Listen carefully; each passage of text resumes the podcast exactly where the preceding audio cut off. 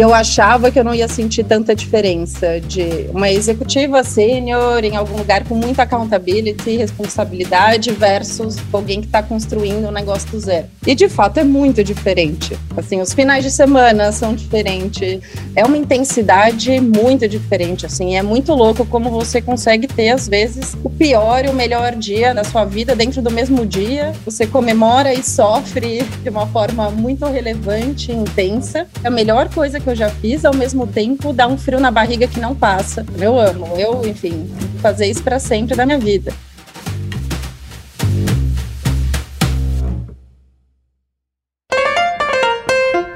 Olá, olá, bem-vindo e bem-vinda a mais um Canarycast. Eu sou Bel Galera, sócia do Canary, e hoje eu tô aqui com mais uma convidada maravilhosa, super especial, da que eu tenho muito, muito orgulho de ser sócia. Rafaela Cury, fundadora e CEO da Super. Rafa, muito bem-vinda. Como você tá?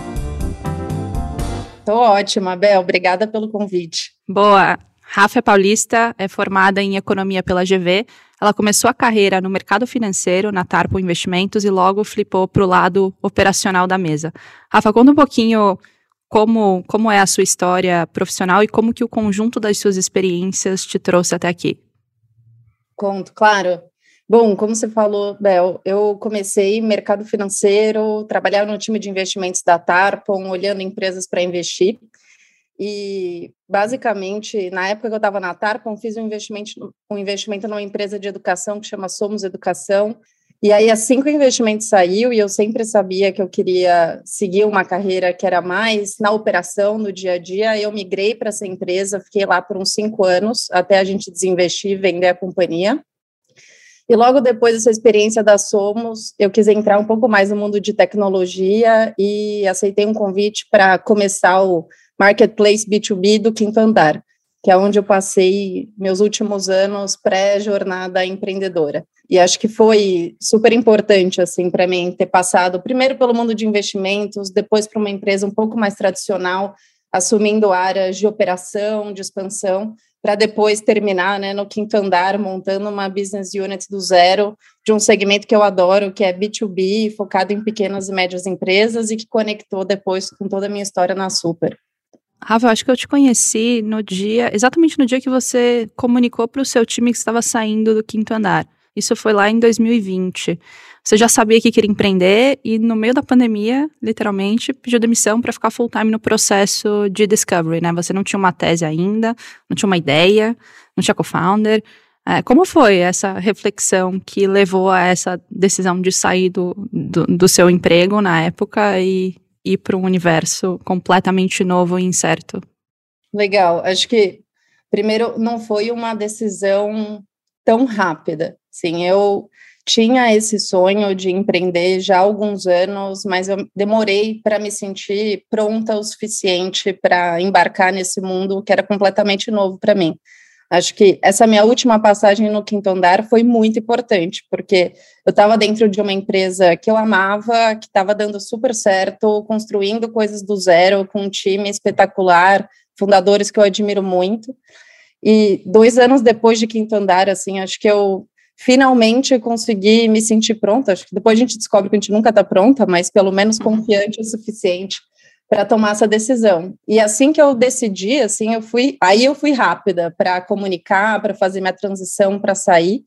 Mas nesse momento é como você falou, eu não tinha ideia, não tinha tese, todo mundo me perguntava, tá, mas você vai sair para fazer o quê?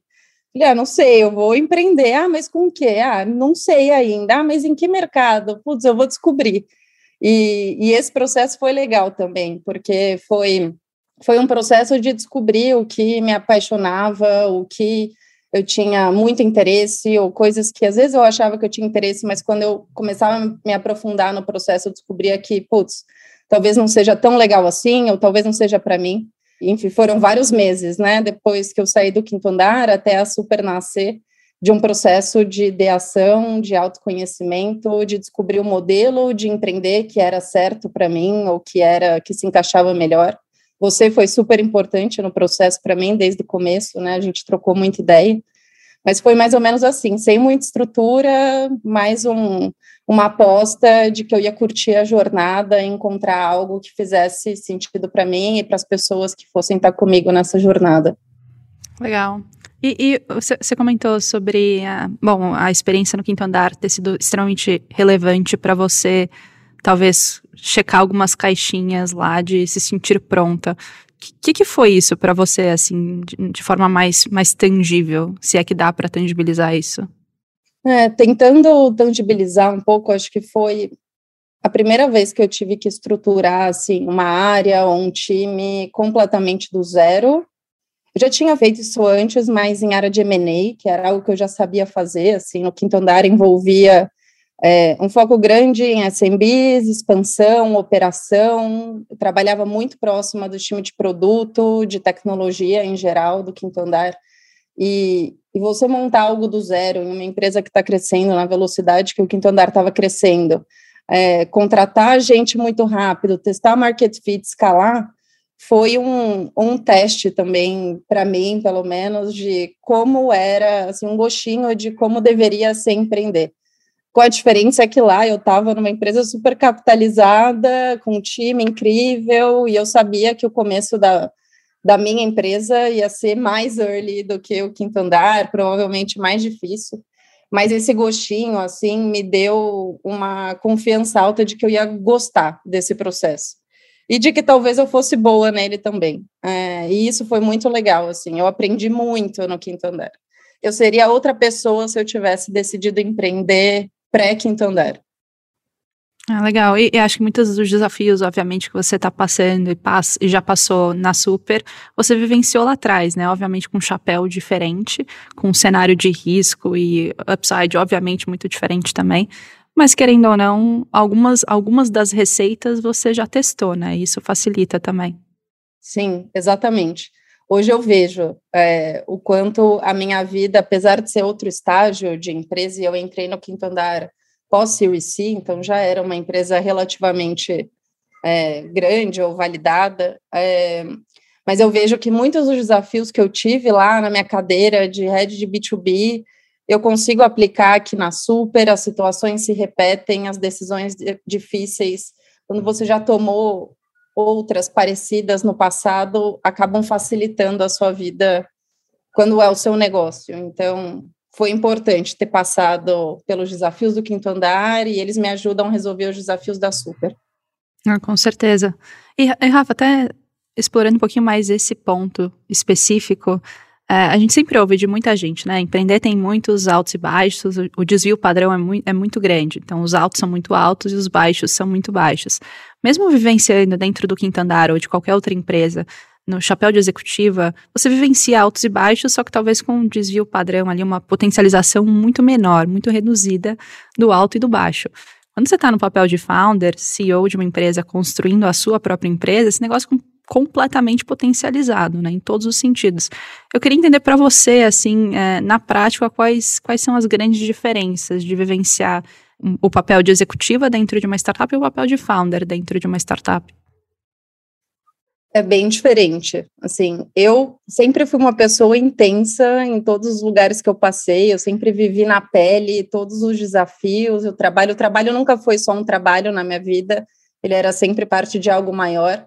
E eu achava que eu não ia sentir tanta diferença de uma executiva sênior em algum lugar com muita accountability, responsabilidade versus founder, CEO, alguém que está construindo um negócio do zero. E de fato é muito diferente. Assim, os finais de semana são diferentes, as noites são diferentes. Parece que é tudo não chega a ser pessoal, mas pô, é o seu filho, é aquilo que você está acordando todo dia para colocar energia no mundo. É uma intensidade muito diferente, assim, é muito louco como você consegue ter às vezes o pior e o melhor dia na sua vida, da sua vida dentro do mesmo dia dentro de poucas horas, é, você comemora e sofre tudo igualmente é, de uma forma muito relevante, intensa. E eu, eu, às vezes, até brinco, eu mando mensagem, às vezes, para enfim, pessoas que já trabalharam comigo antes, eu falo, nossa, se né, em algum momento da minha vida eu voltasse a ser uma executiva, eu ia ser uma executiva muito melhor, sabendo o que os alunos passam, não é fácil. É muito legal, é a melhor coisa que eu já fiz, ao mesmo tempo dá um frio na barriga que não passa. é, é, o tempo inteiro preocupado. Quando você resolve alguma coisa, você já sabe que tem outros desafios para vencer. Então, tem uma diferença na intensidade, na preocupação, no frio na barriga, no final de semana, nos dias à noite, que, enfim, são bem diferentes de executivo e founder. Está valendo a pena, né, Rafa? Não, está valendo super a pena. Eu amo. Eu, enfim, vou fazer isso para sempre da vida. Mas é intenso. Boa.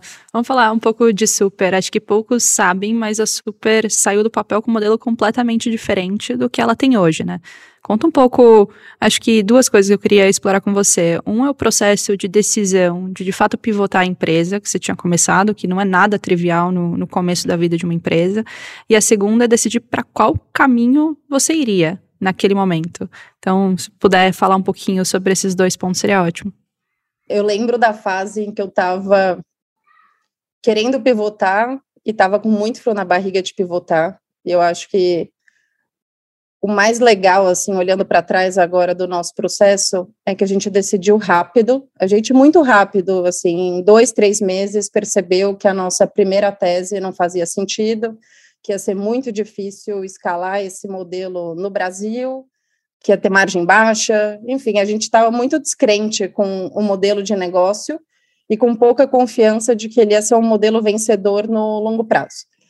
A partir do momento que a gente teve essa convicção, e que obviamente não aconteceu do dia para a noite, foram várias evidências ao longo desses dois, três meses em que a gente estava em stealth mode, em que a gente estava fazendo muita pesquisa, conversando com muito usuário, entendendo economics do business.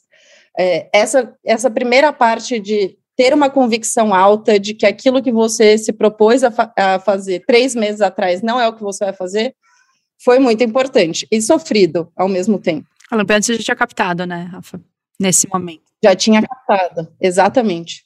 Três meses da nossa primeira captação que a gente decidiu que, enfim, a gente não acreditava o suficiente naquele modelo de negócio.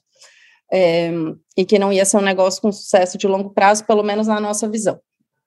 Partir do momento que a gente tomou a decisão, teve um gap aí entre, tá, tomamos a decisão de que não é isso que a gente vai fazer, mas então o que que a gente vai fazer? A gente vai por um caminho parecido, a gente vai mudar um pouco, vai focar em outras empresas.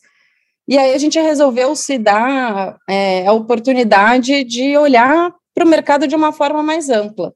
E o que foi legal desses primeiros três meses de operação é que, apesar da gente tá, a gente estava em um modo de não gastar muito do dinheiro que a gente captou, a gente não gastou nada praticamente, a gente estava muito com um time enxutíssimo. Super lean aqui no, no escritório do Canary. Exato, trabalhando no escritório do Canary, é, mas ao mesmo tempo a gente conseguiu aprender muitas coisas. E aí, acho que eu não comentei antes, mas a, a nossa tese antes consistia em comprar sellers de marketplace e lançar marcas B2C para vender em marketplace. E foi tentando fazer essa tese, validando essa primeira tese, que surgiu a ideia da Super do jeito que ela é hoje, que foi basicamente a gente ter vivido na pele um processo muito sofrido de conseguir comprar produtos para revenda no Brasil. Então, a gente conseguia comprar produto com uma certa facilidade de fora, da China, do Paquistão, a gente estava importando mercadoria para as nossas marcas próprias. E a gente ficava inconformado, como que eu conseguia comprar da China, do Paquistão, demorava três meses para receber, e ainda assim era melhor do que tentar achar de uma fábrica, de uma indústria, de um fornecedor brasileiro. E isso instalou, assim, algo dentro de nós, e a gente falou, putz, talvez tenha um problema mais legal, mais relevante, para a gente olhar de uma dor que a gente viveu. E foi assim que, depois desses três meses, a gente tomou a decisão. A gente deve ter ficado aí mais um mês, um mês e meio, sentindo o cheiro desse novo mercado, definindo. Então, esse é o problema: é abastecimento de estoque, é compra B2B de mercadoria. A gente acredita muito no poder de fazer algo verticalizado para um setor, né, uma plataforma que atende usuários específicos de mercados específicos. O mercado de materiais de construção para a gente era um sweet spot muito legal, pelo tanto que é offline, fragmentado, cheio de ineficiência logística, de crédito de pagamento. E foi assim que desse processo entre pivotagem, estar tá incomodado com um problema e uma dor que a gente viveu, a primeira versão do produto da Super surgiu.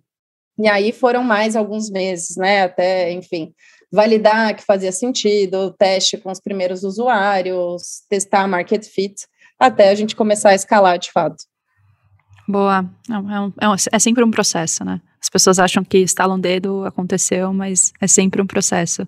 Bom, a Super hoje, ela ataca dores de diferentes players dentro dessa cadeia de, de materiais de construção, pensando no B2B, né? Uh, então, atacadores dos fornecedores, que dá para falar que se, são talvez a indústria e alguns distribuidores, eventualmente, e dos uhum. lojistas na outra ponta. Então, uma cadeia B2B, sempre focando em materiais de construção. Então, eu quero, aproveitando aí teu, o teu processo de discovery, uh, eu, queria, eu queria dividir de novo minha pergunta em duas. Primeiro, quais são os pain points de cada um desses, desses players, né, do supply e da demanda, e depois entender qual é a proposta de valor de fato da super, que pode ser infinita dependendo de quantas dores vocês decidem atacar, mas a vida é feita de trade-offs, você tem que escolher é, focar em algumas para começar e ir crescendo. Então, enfim, é, duas perguntas em uma. A gente decidiu começar aqui na Super atacando o problema de abastecimento de estoque de lojas fornecedores de materiais de construção. Logo no início, a gente focou muito na demanda, então a gente queria entender com profundidade quais eram as principais dores que os lojistas, essas lojas de bairro que vendem materiais de construção e todas as suas categorias de elétrica, hidráulica, material básico, etc. Quais eram as principais dores que eles sentiam? E, e, e hoje, né, a gente fala com alto grau de confiança, né, que pré-super, essas lojas viviam em um mundo em que elas precisavam fazer cotações pelo telefone, pelo WhatsApp, por catálogo físico, com múltiplos fornecedores por mês. São lojas que não têm poder de barganha para negociar preço com ninguém, são lojas que dificilmente são, é, são atendidas diretamente por fábrica, lojas que não têm crédito, prazo de pagamento, que muitas vezes demoram muito para receber os produtos da loja. Então, você imagina se você é uma dona de uma lojinha de material de construção, você está gastando mais de 60% do seu tempo comprando produtos para a sua loja. E é uma atividade extremamente burocrática, não eficiente, você não tem muitos funcionários para te ajudar, é uma operação pequena e esse mercado ele é dominado por players pequenos e médios, em geral lojas familiares, que tem uma infinidade de SKUs que eles trabalham. Então a gente entendeu qual eram as dores dessa desse perfil de cliente, que é o cliente que hoje a gente tem um foco muito grande, e a gente entendeu que do lado da indústria, dos distribuidores também, que são nossos parceiros e, e fornecedores, é, existia uma dificuldade muito grande de acessar esse long tail de lojas. Então, as lojas pequenas e médias, que são justamente as lojas que a gente atende, para uma fábrica é muito difícil chegar nessa loja tem um custo comercial alto, um custo de não saber fazer análise de crédito e dar crédito, é, tem um custo logístico com pedido mínimo muito alto. Então. É, não fecha a conta, né, para ninguém. Não fecha a conta. Então, eram pain points muito claros de ambos os lados da cadeia, somado a um problema uma oportunidade grande de informatização de dados, desde a loja entender o que ela precisa comprar, é, o que gira, o que não gira, até a indústria entender o que, que ela precisa produzir ou deveria produzir para se planejar pela demanda que está por vir. Então, era um setor com dores muito claras e a gente, desde o início, falou: a gente precisa ter um produto que seja muito intuitivo, muito fácil de usar pelo dono da loja. Não é uma turma que é super tecnológica ou que tem tempo para gastar para aprender a, a experimentar um sistema novo. Então, toda a nossa UX ela foi construída pensando sempre em ter operação o produto com menos friction possível e super intuitivo, assim, quase replicando quase um Rappi, iFood, assim, do ponto de vista de facilidade. E além da experiência, que é uma das coisas que as lojas mais valorizam na Super, e isso é bem unânime, a facilidade de conseguir pedir pelo nosso site, a gente entendeu que também não dava para resolver esse problema das lojas sem entrar nos assuntos de logística, sem entrar nos assuntos de crédito.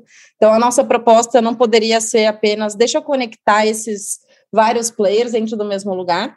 A gente sempre teve uma visão e continua tendo de que para resolver de fato o problema de abastecimento das lojas, a gente precisaria garantir uma entrega rápida, a gente precisaria dar crédito com prazo de pagamento dos pedidos que essas lojas fazem, além de uma super experiência de busca. Esse, essa é uma ótima discussão, assim, às vezes eu me pego discutindo principalmente verticalização da logística em B2B marketplaces com investidores globais. O gringo não, não necessariamente está muito acostumado com soluções que são que incorporam a complexidade operacional, basicamente custo operacional, obviamente também, né? Então, nos Estados Unidos, por exemplo, é muito mais trivial a gente ter soluções asset light, uh, em que ou, outros diferentes players se plugam nessas soluções e resolvem uh, logística, por exemplo, eventualmente crédito, estoque, etc. Então, é, é, existe sim um trade-off, pensando em proposta de valor principalmente em mercados muito tradicionais, uh, em, em, mercados uh, não desenvolvidos, digamos assim, como o Brasil. Uh, mas existe um trade-off de pô, trazer complexidade e custo operacional para a empresa. Como que você enxerga isso, Rafa? Isso. E só, só um ponto antes de entrar nesse assunto. Acho que tem uma diferença estrutural entre países como Estados Unidos e países como Brasil, Índia, que logística ainda é uma dor grande, né? Acho que uhum. diferente de países mais desenvolvidos, a gente ainda tem esse problema e é um problema dos meus fornecedores, é um problema dos meus lojistas que demoram para receber as mercadorias, então a nossa ideia de a gente precisa resolver o problema de logística, ela estava com a gente desde o começo e, e vai continuar, muito provavelmente.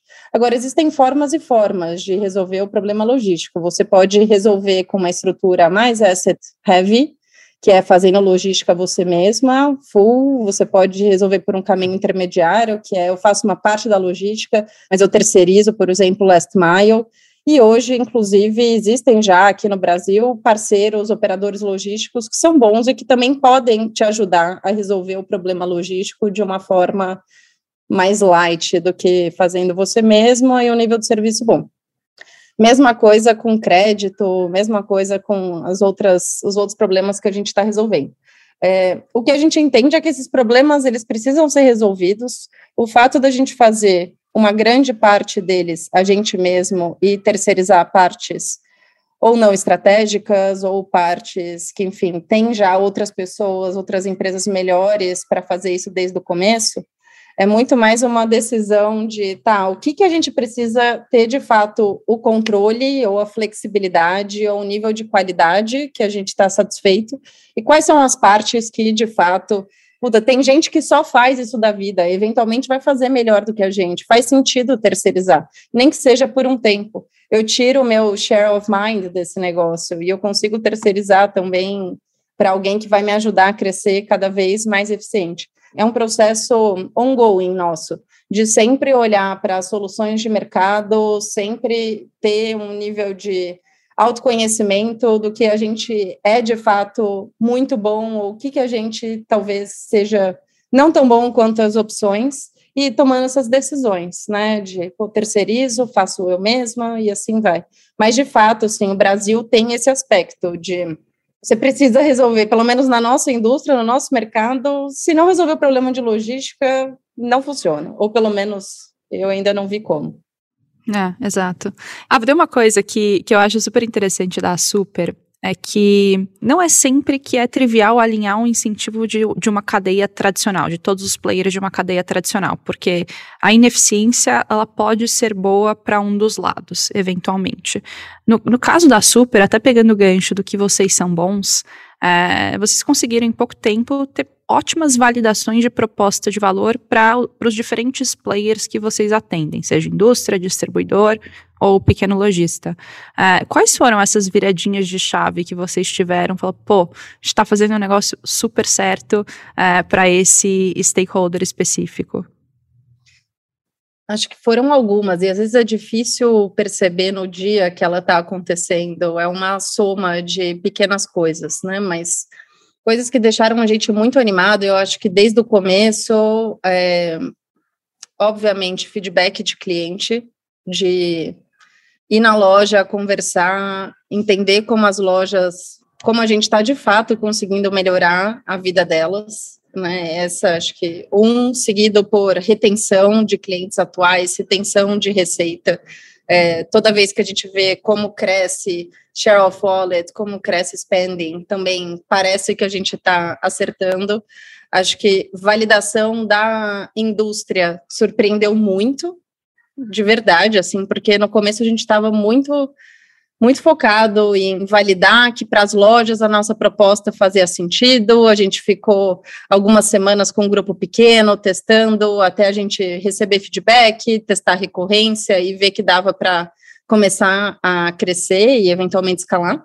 Mas a indústria para a gente foi uma surpresa, porque por ser uma, um mercado bem mais tradicional, a gente imaginou que teria alguma dificuldade de entrar, e acho que pelo contrário, assim, acho que e foi uma das coisas boas da pandemia que, enfim, abriu a cabeça, acho que, de muita gente, não só dos lojistas que já estavam comprando Mercado Livre, Rappi, iFood, mas também da indústria que já estavam buscando canais digitais, é, sem muitas opções. Então, quando surgiu a Super e a nossa proposta de valor, e eles entenderam a forma como a gente trabalha, esse nível de aceitação da indústria para a gente foi algo surpreendente e muito legal. E um dos indicadores que cada vez melhora mais aqui na Super é quantos leads orgânicos a gente recebe de marcas boas, fabricantes procurando a gente versus a gente procurando eles. Então, todas essas foram validações muito legais. Eu tento ir pelo menos assim, uma vez a cada 15 dias, visitar meus clientes. E, e eu fui, sexta-feira passada, eu passei o dia, assim, na loja, visitei uns 10 clientes. E é muito legal, assim, se sai, eu saio sempre desses dias, por mais que às vezes apareça uma coisa ou outra, que eu sei que a gente precisa melhorar, eu sempre saio desses dias com uma sensação muito boa de que a gente está no caminho certo. Ouvir da loja o quanto que a gente está melhorando a vida deles, o tanto que eles estão gastando menos tempo com compras, o quanto nossos preços são competitivos, o quanto o nosso prazo de pagamento salva eles do fluxo de caixa, é algo que vai virando, assim, são pequenas chaves que vão virando cada vez mais. E, bom, você está falando da, da, da, proposta de valor para a indústria e, e para e o lado da demanda. Marketplace sempre tem a, o ovo, o problema do ovo e a galinha. Você foca primeiro no supply primeiro na demanda. Vocês começaram com um target muito específico da demanda, né, dos lojistas e atacando a dor dos lojistas especificamente, é, e conseguindo supply via, via distribuidores, é, especificamente um distribuidor, que você já garantia ali um catálogo de SKUs que, que é relevante para você conseguir a demanda. Mas me conta um pouco desses trade-offs de, de supply e demanda, do que, que vocês já aprenderam de fato, quando a gente começou, a gente tinha um foco muito grande na demanda. A gente queria validar que a nossa proposta de valor fazia sentido para as lojas, e esse foi o nosso grande foco durante alguns meses do lançamento. A gente muito rápido viu que encaixou, que tinha, tinha fit, fazia sentido, e a gente começou com uma parceria muito legal com alguns distribuidores aqui em São Paulo, que foram os nossos parceiros e são nossos parceiros até hoje, até a gente conseguir entender é, quais eram os produtos, além dos que a gente tinha, que os lojistas queriam, até a gente desenvolver essa inteligência de assortment e começar a trazer mais suppliers para dentro da plataforma. Então, no início, a gente acabou focando em parceiros grandes de supply que apostaram na gente, foram nossos parceiros, e ao longo do tempo, entendendo melhor qual era o assortment que fazia sentido para a Super, a gente começou a trazer uma série de outros fornecedores. Hoje a gente tem é, mais de 100, se eu não me engano, já fornecedores vendendo com a gente aqui na Sul. Que legal. Mas isso só foi possível porque a gente tinha a demanda. Então, enfim, é sempre difícil vencer esse primeiro desafio do ovo galinha. De uma forma ou outra, alguém precisa acreditar em você, porque sem nenhum supply você não consegue ter acesso à demanda que a gente encontrou foi, de fato, esses players que toparam fazer parte do nosso início e deram para a gente um catálogo bem legal para a gente trabalhar, que permitiu a gente crescer a, a, demanda, continuar com eles que apostaram na gente no início e diversificando também a nossa base, aumentando o sortimento de produtos. Legal.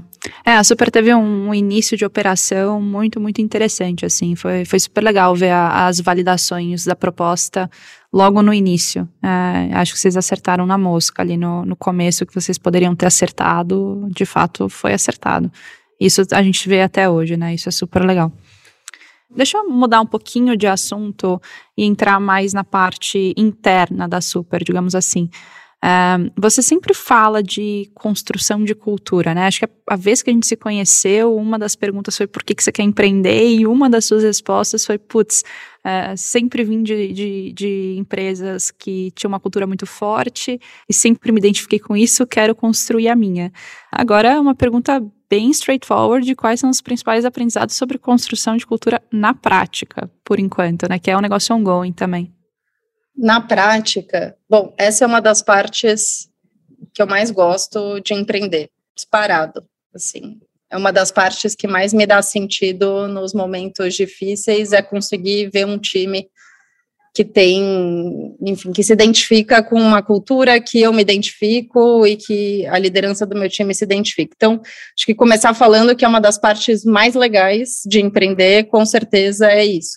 Ao mesmo tempo, quando você está montando um time do zero e quando você cresce muito rápido, que foi o nosso caso, também é difícil, às vezes, encontrar um time de vários lugares, de culturas diferentes e colocar todo mundo dentro do mesmo barco. É um desafio de várias startups, né? E como que você, como uma empresa nova, consegue ditar ou ao mesmo é, tentar incentivar comportamentos e atitudes que a gente institucionalmente valoriza.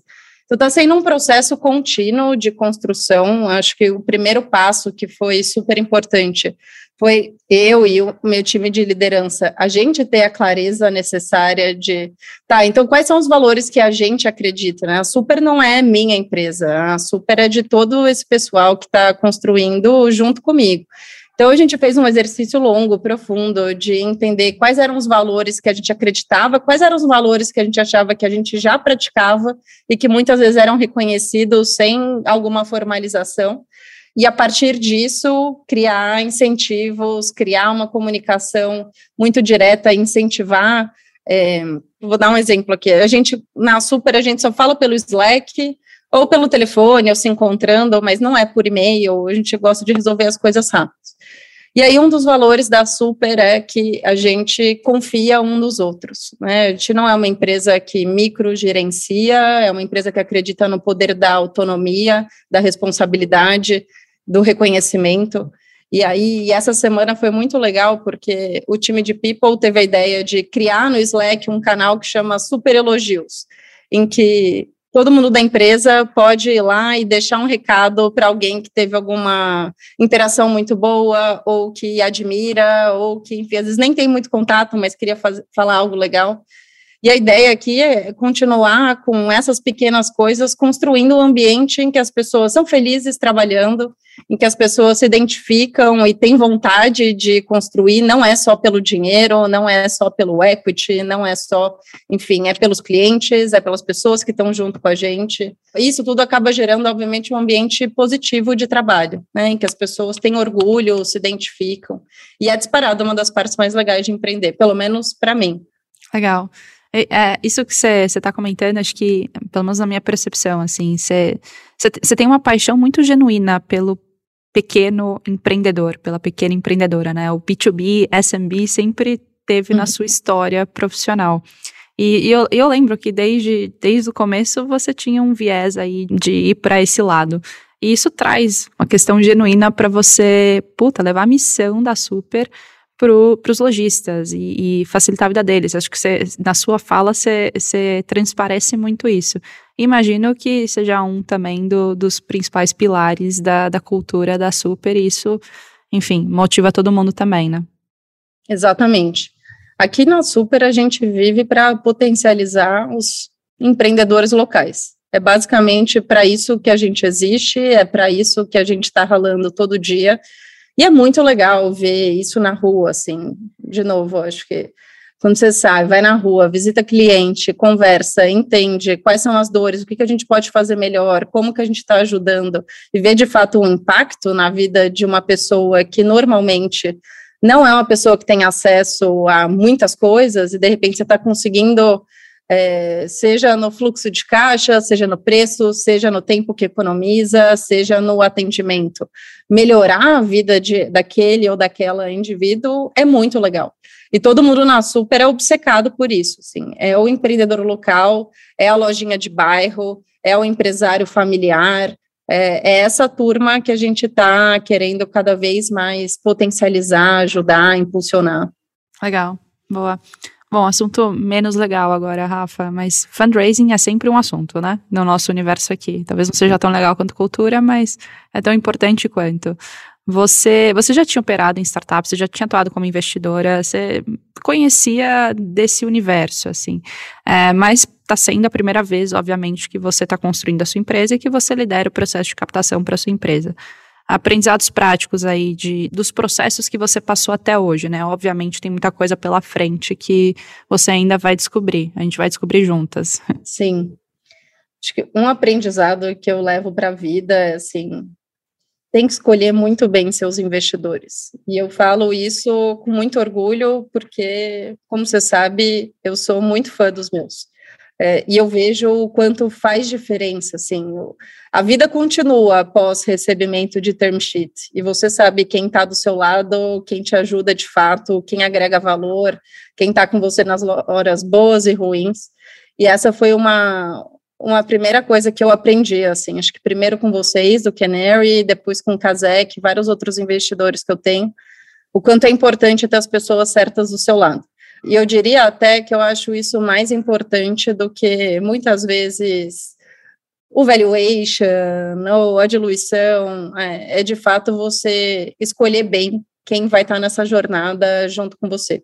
Pensando no lado do processo de fundraising, acho que o que eu aprendi também é que ajuda muito você ter um processo, de fato, então, você ter né, os números na ponta da língua, os seus materiais prontos, e aí é menos sobre ter um deck maravilhoso, XYZ, e mais sobre quão on top você está do seu business, qual é a história que você acredita e vai contar, e, e se puder começar a fazer os relacionamentos um pouco antes de, de fato, apertar o botão do fundraising, também é muito bom. Porque aí você consegue mostrar né, a evolução do seu business de uma forma mais clara, você consegue construir a sua história, você consegue conhecer melhor aquela pessoa também que está do outro lado da mesa, entender se é alguém com quem você gostaria de trabalhar, porque querendo ou não, é isso, a gente é sócio, a gente trabalha junto, bom, a gente se fala bastante. É, então, acho que são pontos super importantes, assim, que toda vez que eu vou para um processo de captação, eu me preparo desse jeito, eu gasto um tempo organizando os meus materiais, entendendo quais são as perguntas que podem vir, qual é a história, eu treino e, e de preferência começo a construir as relações já com algum tempo antes, para não chegar sempre pela primeira vez para fazer um pitch. É isso aí. Fundraising é um processo, assim como vendas é um processo, né? Tem que, tem que, tá, tem que ter bastante estrutura para você otimizar o outcome lá na frente, seja de, de parceria, seja de termos, seja de tudo. Então, isso é 100% relevante. Mas, Rafa, eu só quero double-click num, num ponto que você trouxe, de realmente conhecer seus investidores e entender se, se aquelas pessoas do outro lado da mesa são as pessoas para estar tá junto na mesa com você. Como que se faz isso? Porque não é um negócio trivial. Normalmente você conhece bem a pessoa depois que você firma Sim. uma parceria. Então, quais são os seus hacks que para você foram relevantes, que, que poderiam ser relevantes para outras pessoas? Sim, acho que duas coisas essenciais. A primeira é eu consigo conhecer melhor a pessoa conforme mais conversas eu, falo, eu faço com ela, mais interações, e, e por isso que eu sempre gosto de conhecer potenciais investidores antes de começar, de fato, a tentar fundraise. O mínimo, assim, quanto mais pontos de interação eu tenho, melhor.